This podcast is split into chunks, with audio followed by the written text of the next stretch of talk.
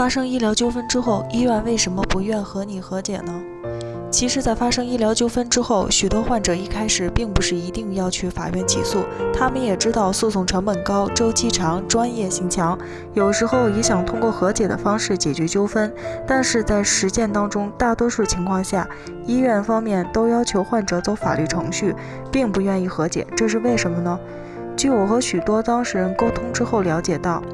医院。对，面对于数额比较小的赔偿，还是愿意和解的，大多数是在一万元以下。但是对于超过一万元的，一般都是拒绝和解，要求患者走法律程序，该起诉起诉，该鉴定鉴定，法院怎么判，医院怎么赔。医院把纠纷引入到诉讼程序，无非是以下几个原因：第一，关于赔偿数额，医患双方很难达成一致，所以很难和解。有些医疗纠纷发生之后，医患双方都不知道大概医院有多少责任，大概应该赔偿多少钱。在实务中，一般都是患者来提出赔偿金额，但是其实患者也是不懂医的，也不知道医院的医生有多大的过错，所以他们也不能确定大致能赔偿多少钱。但是为了不亏，往往都是往高了提。我们之前曾经遇到过一个手指受伤的案件，患者要求医院赔偿一百多万的。但是医院如果认为价格太高，他们是不能接受的，所以他们也只能借助法院，只按判决结果赔偿，不接受高额赔偿的和解。第二，有些医院的责任人怕承担责任，所以不敢自己和解。据我们了解，其实有些时候医院也知道自己在诊疗活动中有一些过错，患者提出的赔偿金额比较合理，但是他们仍然还是不愿意和解，这是为什么呢？因为我们知道。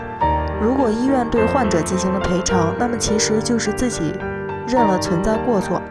那么对于相关责任人，在医院内部也是要承担责任的，所以他们就让患者走法律途径。他们认为自己认的话责任比较大，法院判的话那是法律的规定，在医院内部责任相对来说比较小一些。医院不愿意和解，对于医疗纠纷的解决，其实也有许多不利影响。举个简单的例子，假如发生一个医疗纠纷，按照可能应该赔偿三万元。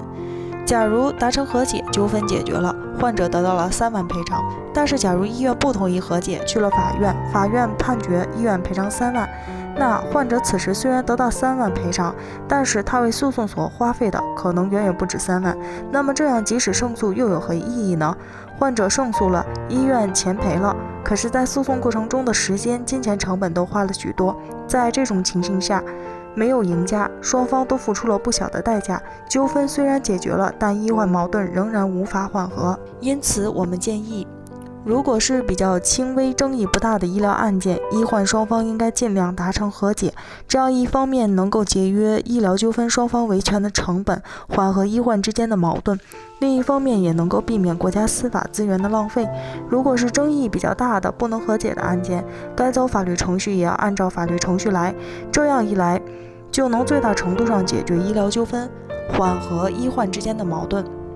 北京医盾健康汇聚了国内外知名的医疗专家、司法鉴定专家、法律专家，为患者提供医疗评估服务，判断诊疗行为是否规范、合理、合法。如有需要，请咨询我们的热线：四零零零六七二五七二，支付宝生活号已上线，欢迎大家搜索“一锤定音”进行关注。